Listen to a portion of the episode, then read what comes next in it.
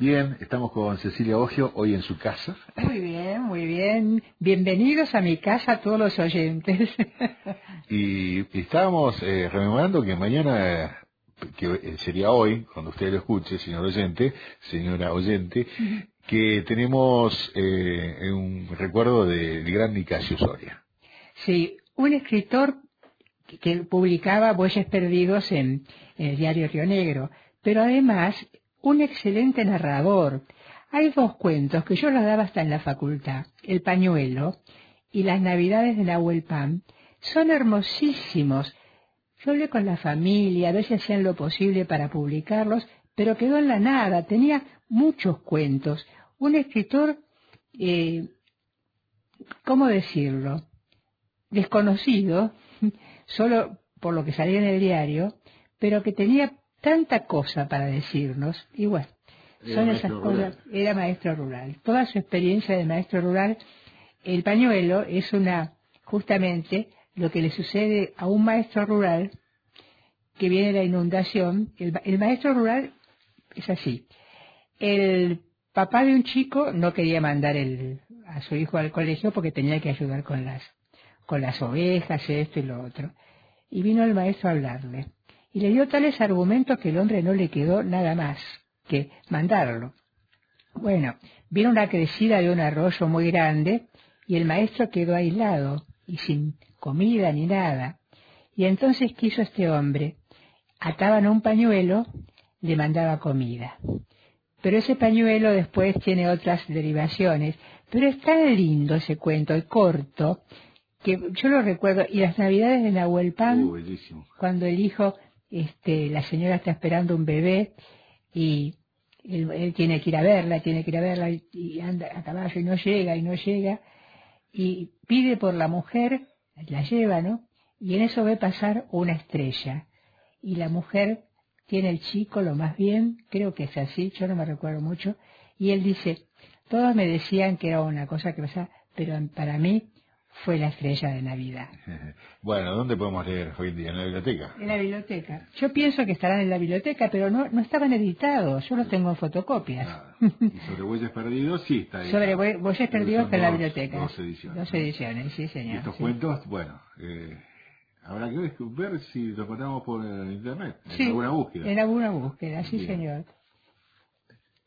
Ahora, eh, novedades sobre la Feria del Libro, ¿se suspendió, Cecilia? Se suspendió. No es oficial, pero se suspendió. Y vos sabés que nosotros en el taller íbamos a aprovechar la Feria del Libro porque conseguimos a través de unos, de uno de los integrantes del taller, que es prima segunda de Federico Gemmer, que viniera a Roca y vamos a comentar con él eh, la banda de los polacos, su último libro, y al mismo tiempo festejábamos los 30 años del taller y no nos avisaron nada que se había suspendido. Y cuando averiguamos, nosotros nos encargábamos de los honorarios, el taller y, del alojamiento. Y la municipalidad se encargaba de los pasajes. Entonces yo llamé a ver si tenía reservados los pasajes porque por ahí si podíamos juntar. Y no, nunca se reservaron nada. Así que bueno, una desilusión muy grande, ya hablamos con él. Y entonces el taller va a, a comentar la banda de los polacos el 11, el 10, el martes 10 de, de, octubre, que era en octubre cuando nos íbamos a juntar con Federico. ¿Qué vamos a hacerle? Bueno, pero además hay que seguir leyendo. Estas son cosas que suceden. Eh, vos me preguntabas qué leí. Leí mucho en el, en el, en el viaje que hicimos y leí una novela de una argentina, Travasio, con B corta, La Quebrada. Me gustó muchísimo, una novela muy corta, muchísimo me gustó. Y ahora escuché, leí que está entre los diez este, finalistas del Premio de Novela Nacional. Así que esa es una novela que la recomiendo.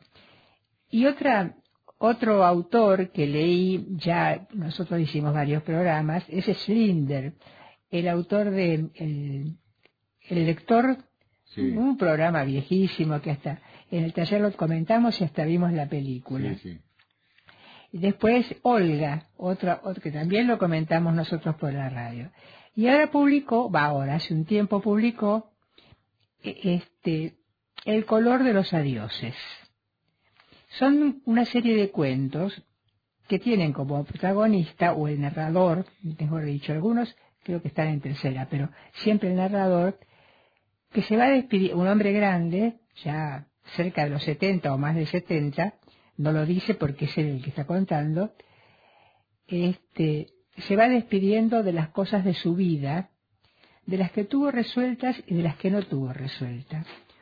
Que tiene mucho, se me ocurre, de autobiográfico, porque este hombre es licenciado en letras, este, eh, alemán, pero también es profesor en una universidad de Estados Unidos, y entonces son sus desencuentros amorosos, su divorcio, pero cuentos separados, ¿no? Y hay uno que me sorprendió mucho porque se tiene que despedir del hermano que se murió. Un hermano con el que nunca él se llevó bien. Y entonces todo el proceso que fue desde que le avisan que está muy mal, que está muriendo, que, que lo vaya a ver, y él viaja de Estados Unidos a verlo, y está con... Va recordando cuando lo ve casi en coma, va recordando los momentos duros que vivió con su hermano. Y cómo tiene, bueno, muere, llega al, velatorio, va al entierro, cuando echa la tierra sobre, ahí como que siente que se va aliviando y que va perdonando a su hermano. Y se explica por qué tuvieron esa controversia siempre. Pero es un cuento muy bueno. Y hay otros más. Hay uno que ya él, este, a una profesora que mucho más joven, que trabaja con él en la universidad, medio como que la sigue, qué sé yo, y, y ella lo único que le dice cuando él le propone, si salen juntos o algo así, o se, o se van a vivir juntos, ella le toca las manos, que él tiene por supuesto muy manchadas, y le dice tenés manos de viejo. Mm. Y termina el cuento así. Lo recomiendo, muy bueno. Bien, Cecilia, el otro día leí El viento que arrasa, Selva Armada. Ay, sí, qué lindo libro. Vos sabés que yo lo tuve que leer dos veces para, para poder hacerme cargo del final. ¿Vos cómo lo, lo interpretaste? No, me encantó, me encantó realmente este, que este chico siguiera su vocación, su sentimiento, que era eh, lo que expresaba su cuerpo, su espíritu, y que lo manifestara al final y que el, padre el gringo que era el padre verdadero pero nunca se le había dicho respetara ese, ese movimiento de su vida. Pero vos sabés que hay que hacer otra lectura. Ahí te, ahí te pongo el dedo en la llaga. El libro se llama el sí la novela se llama el, ese cuento ese viento que arrasa. Y si lees el final hay un viento y hay un choque. Ah. Yo, mira, lo tuve que leer mucho y volver al final porque yo no quería que muriera nadie. Y a mí me da la impresión de que ese viento arrasó. Fíjatelo. Bueno, sí, la verdad que hay tantas interpretaciones, también el viento del Espíritu Santo también. también puede ser que ese viento también los envolviera, tenés razón.